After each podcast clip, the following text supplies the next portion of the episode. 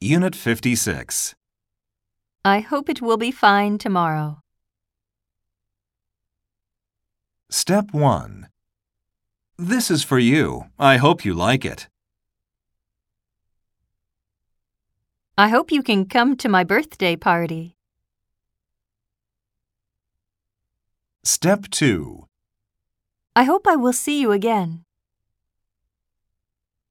I hope to be able to speak English fluently soon.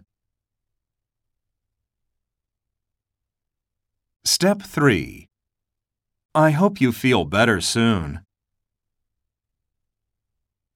I hope so.